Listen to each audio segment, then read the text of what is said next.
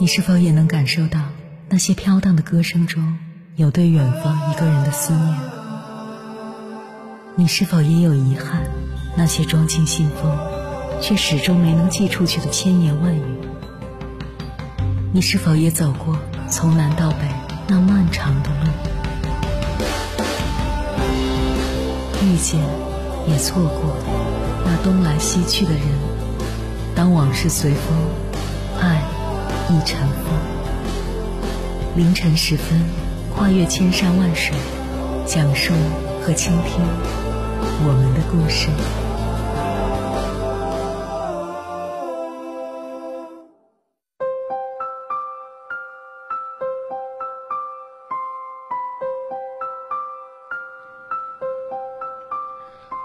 欢迎回来，各位夜行者，这里是正在直播的。中国交通广播，千山万水只为你，深夜不孤单。我是迎波，绰号鸭先生。我要以黑夜为翅膀，带你在电波中自在飞翔。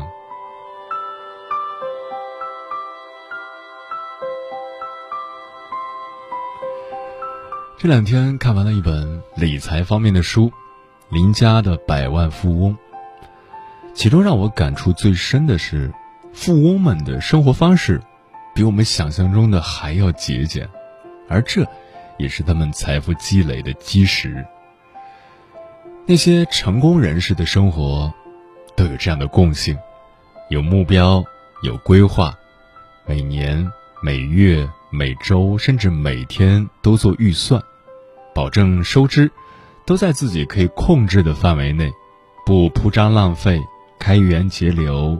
多入少出，而他们的下一代能不能守得住财富，关键在于能不能继承父母身上的优秀品质。那些接受父母馈赠的啃老族，在父母的保护伞下养尊处优，习惯了衣来伸手，习惯了大手大脚的消费，没有养成解决问题的能力，做事。也畏手畏脚，这样就应验了那句老话：“富不过三代。”而那些不愿生活在父母羽翼下的子女，能够做到克己自律，面对困难时，更能坦然面对、泰然处之，不需要父母的任何接济。他们在心态上也更加自信、从容、淡定。相比于钱财。他们在能力上真正实现了备份。接下来，千山万水只为你，跟朋友们分享的文章名字叫《年轻如你，为自己的生活做过备份吗》？作者夏苏沫。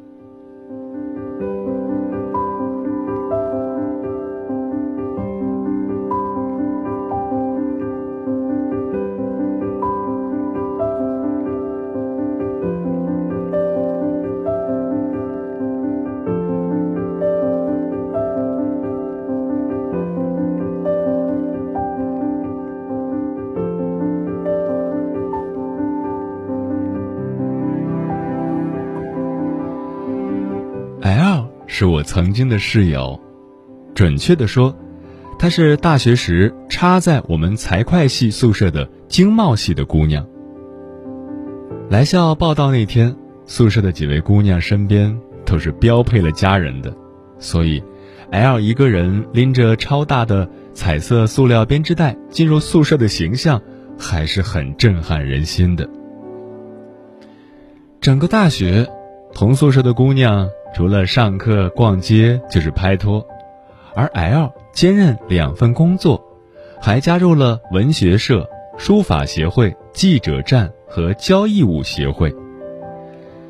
在普遍的印象中，热衷参加社团，尤其一个活动都不肯错过的姑娘是活泼玲珑的，但 L 不是，她沉默寡言，态度温和，没有一丝侵略性，以至于。常常让人忽略了她的存在。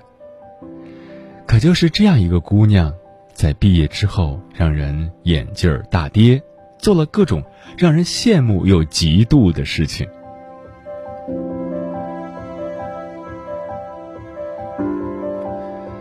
大学四年，L 做过复印店的打字员，做过茶餐厅的服务生，做过通讯店的话务员，也在寒暑假做过家教。哦，他还坚持做过一个学期的校园书贩。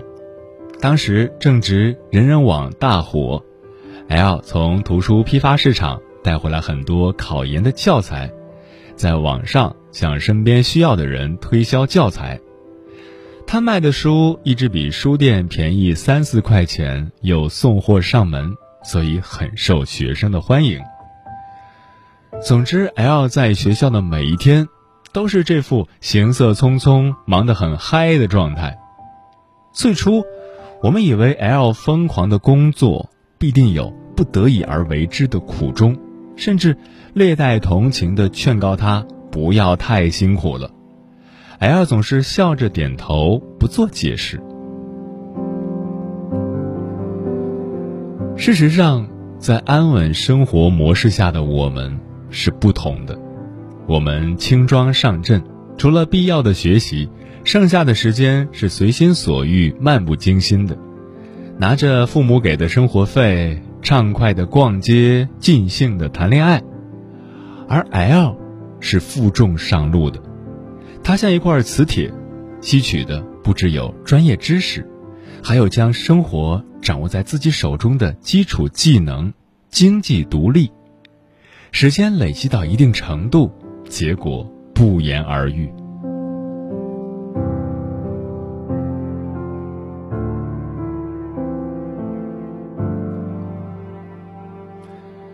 大学毕业前夕。人人都在无比勤奋地奔走于各种招聘和考试之中，尤其很多专业在选择工作时毫无竞争力，即使是热门专业，企业也更看重实践经验，而对应聘者诸多挑剔，因此，很多人在面临不喜欢的工作时选择了将就。我的运气应该算是不错的。应聘到一家小公司，混了半年的经验，在杂志上陆续发表了几篇文章。我很享受这种在文字中游走的感觉，初尝甜头后不免自大，以为靠写字就可以实现温饱，于是任性的辞了职。半年后，我已经落魄到一块钱买三个馒头吃两天，更何况。还要去负担每个月六百块钱的房租，已经是灰头土脸，却仍旧想要做最后一番挣扎，在房子到期之前，厚着脸皮在微信群里求同学收留，L 向我伸来了橄榄枝。那时，L 在工作之余，已经在筹备自己的书店了。对于还挣扎在赤贫线上的我来说，这简直就是灾难性的刺激。经济上的窘迫让我心焦，坐等了二十天，我仍然没有一张稿费单，我再也无法将精力集中在写字这件事上。L 看着我说：“夏，你应该先去找份工作。”我点点头，想着。像 L 一样找份有底薪的业务员工作，结果 L 却皱了皱眉头。他觉得这个想法很糟糕。为什么呀？我很诧异。这样既能解决温饱，还有多余的时间写作，明明是很好的选择。L 严肃地说：“工作经验就像一张储蓄卡，而你在营销方面的经验等于零。”这样，你找工作付出的时间成本太高了，即使找到工作，还需要长时间的磨合，短时间内你的付出和获得成不了正比。可是你这份工作，也是没有储蓄过经验的呀。我啊，大学时就一直在做备份。他看了看我，坐到我身边，一边喝水一边说：“高中毕业之前。”我一点都不知道自己想要的是什么，志愿表也是在爸妈的参与下完成的。拿到录取通知书，我跟着旅行团去了很多城市，走的地方多了，我发现自己更渴望一个人无拘束的行走。有了想法，我开始有意识的在梦想清单上搭建金字塔。周围的同学都在热衷消费，我在考虑怎样在大学四年攒够存款。他们在逛街的时候，我在复印店里打字；他们在恋爱的时候，我在做家教。大三的时候，我已经攒到了目标设定的金额，一半储蓄，一半理财。我即使身兼数职。也从不肯落下一次社团活动。加入书法协会练钢笔字，是为了寄出去的明信片都能美美的；加入文学社和记者站锻炼自己，是想记录在路上遇到的一切有趣的人和事。我挑战了这么多极限，努力在每一天都做着生活的备份。我就是这样。为自己的梦想清单做着准备，一步一步慢慢前行。当然，这些工作经验的累积，也让我有底气做更多的选择。在超市做促销，战胜了我对陌生人的恐惧感和被拒绝的免疫力。话务员的工作培养了我的耐心和揣摩人心的能力。我每分钟打字的速度在一百二十字，可以同时兼顾数位客户的沟通，所以，我能在贸易部如鱼得水，成为业绩最好的员工。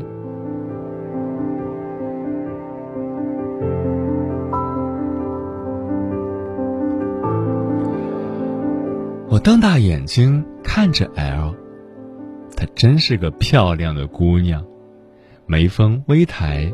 眸子乌黑，一身墨色的长裙，从容自信，整个人熠熠生辉。梦想这个东西，倘若在心底生根，一腔孤勇的行动会给你鼓励，也会带给你打击，会让简单变得复杂沉重，而有方向感的理性规划，只会让复杂的事儿变得简单。L 调皮的眨着眼睛，一把拉住我的手，说：“别发呆了，快点想想你做过什么。”哦，我我还在早餐店包过包子，我姨妈开的店，我暑假去帮过忙。我有点回不过神，想了想，吞吞吐吐的说：“L 眼睛一亮，问我一个月多少钱啊？八百。” L 眉角一动，灿烂的笑容飞了出来。你再说自己没选择，我跟你急，这不就是工作吗？我摇摇头，告诉他，我只干了不到两个月，没用的。L 说，没关系，这也是你对生活做过的备份。早餐店那么多，总有需要人手的。第二天。L 陪着我避开早餐生意最忙碌的时段，在附近一家去问了问，果然有家店正在想着招人。在我快速的包了十个素馅大包子之后，老板娘当场拍板儿：每天早五点到九点工作四个小时，早餐管饱，每月工资一千块。披挂上阵。这份早点工的活儿，既解决了我的生活需求，也保留了我写字的时间。后来，长沙一家杂志社主动联系我，称他们看到了我这半年来在博客上写的日记和文章，特别欣赏，邀请我去他们杂志社工作。这份工作对我太有诱惑力了，于是我欣然前往。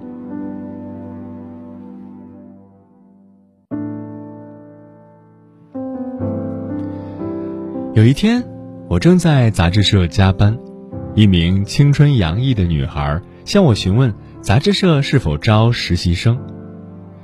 我突然想起了 L，曾经她也是这样一点点为自己规划着，不浪费每一天为生活里的各种备份。毕业五年，L 有了自己的书店和咖啡馆，实现了财务自由的目标。如今，一个人上路，去不同的城市看流转的风景。当初的设想都已经一一实现。他寄来的明信片，风景不输。写下的寄语风姿翩翩，在网站里一元售卖着路上的故事，做着让人羡慕的春心荡漾的任由自己把握的事。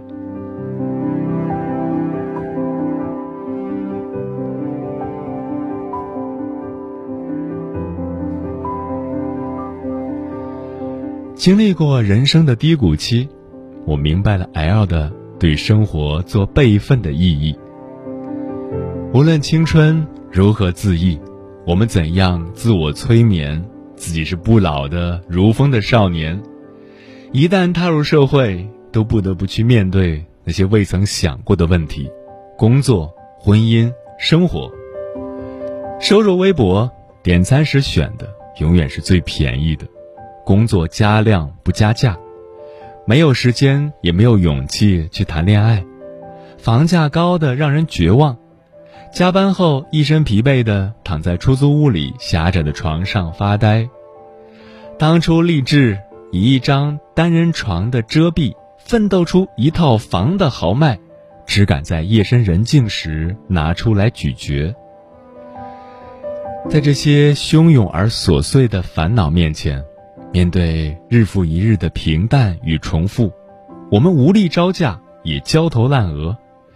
每天忙不停歇，却依旧没有一点头绪。你想安慰自己，这是水逆，人人不可避免。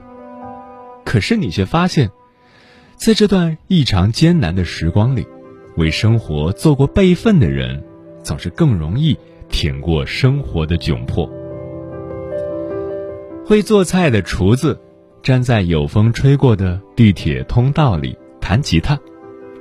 流水线上的操作工，在寥寥无几的剧场里说着相声；格子间的清洁工，躺在逼仄的隔间里，用手机敲着故事。他们不去纠结选择的性价比，不挑剔，不嫌弃，早早就开始尝试各种工作，不凭个人喜好的去大量阅读，去发展自己的兴趣和爱好。把行动当成一种习惯，为此耗尽汗水也不觉得累。因为起步的早，又备足了后路，反而给生活添了无限的生机。也许你在早晨的地铁上挤成狗时，他已经从容不迫的在美丽的海岛上遛着狗。世界上并不存在真正意义上的障碍。有的是不同的心态和跑道。当你的才华还配不上梦想的时候，不要相信“不留后路才有更好的出路”这样的鬼话。梦想是珍贵的，但不留后路的追求梦想，不是勇敢，而是莽撞。备份是容灾的基础，用于后备支援和替补使用。为你的生活做些备份的工作吧，备份最大的意义不是逃避，而是在你被灾难的发条紧箍时，学会换个跑道，遇见新的可能。启动你为生活做过的备份项目，看起来胆怯输不起，实际上往往不是那么回事儿。它所带来的安全感，就如冰箱置于食物的意义。食物有它的保质期，果蔬待在冰箱可以延长食用期，果汁和牛奶放在冰箱里冰一会儿，口感更佳。而梦想也是这样，当你与梦想还距离尚远，不妨也把它放进冰箱，待默默振作以后再来取走，好吗？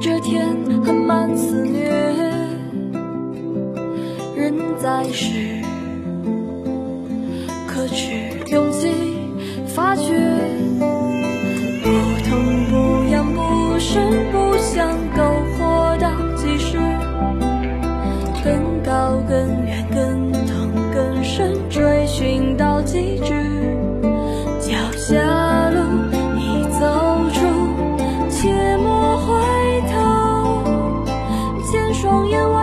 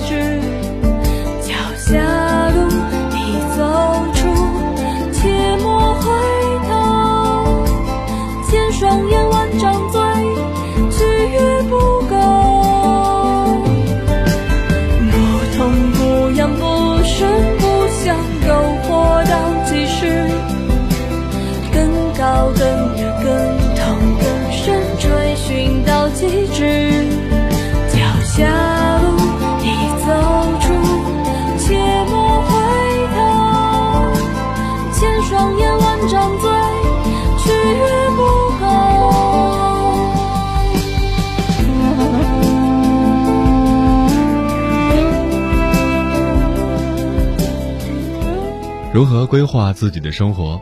你已经对自己的生活做出规划了吗？听友有生之年说，昨天和我妈聊起，我想要去进修，我妈说只要我想去，她给我出学费。我开始想象着以后的日子，也怀念以前专注去做某一件事情而产生的动力。你看，有规划就有动力。至少你有了目标，就不再迷茫。逆光飞翔说：“这让我想起了我曾经的床位医生小盖医生，他是一个把病人当朋友的人，他喜欢和我们分享他的生活，以此来鼓励我们。比如，他每天规定自己几点上床，快到点时要怎么加快速度完成手头的事情，要么放下手头的事情，明天再做。”他说自己自律的有点强迫症了，他也给我同样做了计划，还布置我每天要读刘墉的书，说读多少无所谓的。嗯，关键在于开始，比如读书，先把它打开，能看多少并不重要，一旦付诸行动，生活就很容易走入正轨。听过这样一段话：人生是计划的过程，计划的主人是自己。计划做的具体，执行做的扎实，胜算必然属于自己。如果没有计划，当然会迷茫；如果没有好的计划，当然会不知所措；如果没有落实好的计划，当然会失败。想修炼厨艺，就从最基本的开始。在烘焙中学习和体验料理食物的乐趣。想写作，就先当成兴趣爱好，在你能将笔作为你的武器之前，先打好基础。想学习一门技术，就先了解它的发展和历史，再踏实系统的学习。提前规划自己的生活非常有必要。有了规划，至少你会知道。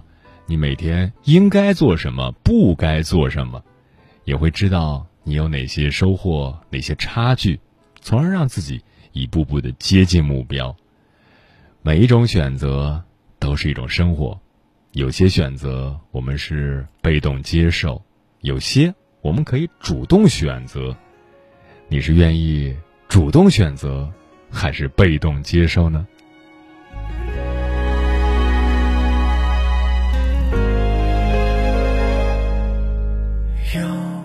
声音在我心中跳来跳去的，我不知道，我不清楚。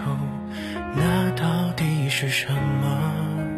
那年的岁月，就像蓝天在头上顶着，挥抹不去。我忘不了和你悠然自得。当现在的生活过得有喜怒和哀乐，我曾恨过自己，也恨过你，我们没在一起，为何？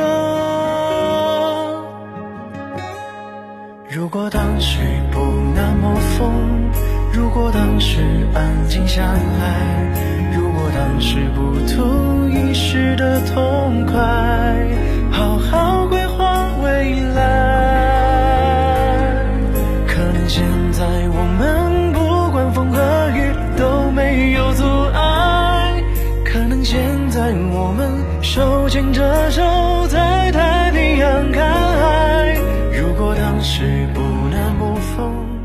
时间过得很快，转眼就要跟朋友们说再见了。感谢你收听本期的《千山万水只为你》。如果你对我的节目有什么好的建议或者想投稿，可以关注我的个人微信公众号和新浪微博，我是鸭先生，乌鸦的鸭，与我取得联系。晚安，夜行者们。可能现在我们站在山脉，听一种声音叫自在。